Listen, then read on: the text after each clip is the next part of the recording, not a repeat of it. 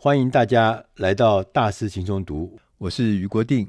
我们今天为大家选的这本书是一本教大家怎么样发展自己的房地产事业，不是教大家如何投资房地产，是说房地产可以变成一个商业模式，变成一个事业，那你如何来搞定它？因为这一年大家可以感觉到，呃，全世界包含台湾，房地产虽然疫情很严重，房地产突然一下变成涨起来，而且涨得很严重、很厉害。跟你想象的结果完全不一样，所以我们就今天要来讲一下，说我们有可能把房地产变成一个呃商业模式，然后变成一个事业来做吗？这本书的英文名字叫《Real Estate Road》，它的中文我们翻译成“从头开始搞定房地产的商业模式七个步骤”。这本书的作者叫 Bill Ham，他本身是一个，他最早以前啊，他原来是一个呃飞行员，就是做这个私人包机的、私人客机的、私人企业的飞行员。那他后来在二零零五年的时候转行，变成一个全职的房地产业者。啊，一开始的时候，他只有一栋房子。他只有一万块美金的存款，所以看起来就跟我们大部分的人可能很相近。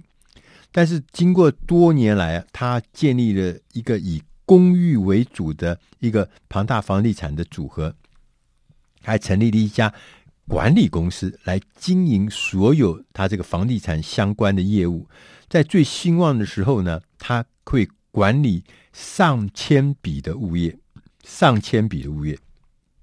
那也就是告诉我们说，呃，其实房地产除了我们讲说做投资之外，你可以把它变成一个商业模式，甚至把它变成一个事业来经营吗？这本书就是要来告诉我们，我们来看看怎么样来建立起你自己的房地产商业模式、房地产这个产业的企业的可能性。那在这本书一开始的时候，他就先跟我们讲。他说：“我这本书啊，跟其他书不一样。这本书不是在告诉你如何做房地产的投资，不是，他要告诉你的是如何来做房地产的事业，要把它变成一个事业。那它有步骤，有方法。历来房地产一直是一个表现良好的投资项目。那如何你要将房地产的投资？”转变成为一个事业呢？首先，第一件事情，作者告诉我们，他说：“你必须要有一个好的理由啊，因为房地产啊这一行很难，不容易，而且呢，也不是一个容易快速获利的选项。所以，如果说你一开始你就认为，呃，我。”要从房地产投资里面，这是一个多么美好！我马上可以赚大钱，可以呃巨作为什么巨富，累积巨富，甚至可以让你自己可以财务自由。其实这个这本书他跟大家讲，我并不鼓励，也不奖励这件事情。他说，你必须要重新的多方的思考跟研究，是不是有其他的生财之道是更适合你的？所以。房地产这件事情，你要想清楚、说明白之后，你才能够准备好再加入这个产业。那这本书呢，是对于那些想清楚的人是非常实用的。它会提供一个很实用的资讯。例如，假设啊，你希望你自己的房地产的事业能够成为被动收入的主要来源。如果假设你想好了，那你要先试算一下，你每个月需要多少的被动收入，然后用这个回归的方式来计算你要做多大规模的这个房地产的投资。他就举个例子，他说，譬如说你我说我一个月要美金一万块的这个被动收入，那如果房地产投资的回报率是百分之八的话，这样算起来你要有一百五十万。的投资额，然后乘以百分之八就是十二万，所以意思就是说，你希望有一万块的被动收入，你就每一年要有十二万的收入，美元的收入，那你就需要有一百五十万的房地产的资产。那你如何要从零做到一百五十万美元的房地产资产呢？他说啊，这有方法啊。那这方法是其实很简单。他说你要先，它有个概念叫做输送带的方法，就是说有一条那个输送带一直往前走，这个是一个五年计划的输送带。第一年你要买第一个房子，把它放在输送带的最前端。第二年到第五年，每一年在输送带上面增加一笔房地产，直到第五笔。然后从第六年开始呢，买一个卖一个，意思就是说，你卖出一个资产呢，你再增加另外一笔资产，所以它就像一个循环一样。第一个、第二个、第三、第四、第五，然后呢，第六是买一卖一。这样的概念，他说：“你这个持有五年产生的获利呢？这五年，当你五年完了，你有五五个这个所谓资产之后，他就会用这个获利呢来买下一个第六个房地产。这样，那随着你每一次的购买，你就会增加一个新的收入来源。随着时间的过去，你会创造越来越多的房地产的资产。”同时，这个资产会给你带来收益。同时，他还特别强调你要严守纪律。对于这个房地产这个资产的这个再投资呢，是要有纪律，不可以胡乱太快太慢，或什么都不行，要有纪律，就按照这个节奏。那因为你的资产 equity 的增加哈，所以你的现金流也会增加。所以几次交易后呢，你的这个资产呢，就足够达到你的目标区，然后就会开始呢完成你所谓的这个被动收入的这个比例。那当然，他也特别提醒我们，他说你要小心哦，这个做完这个事事情啊，做完一个首一刚的房地产的商业模式这件事情啊，它是有步骤。第一个，你要选对市场，你到底什么是你的市场？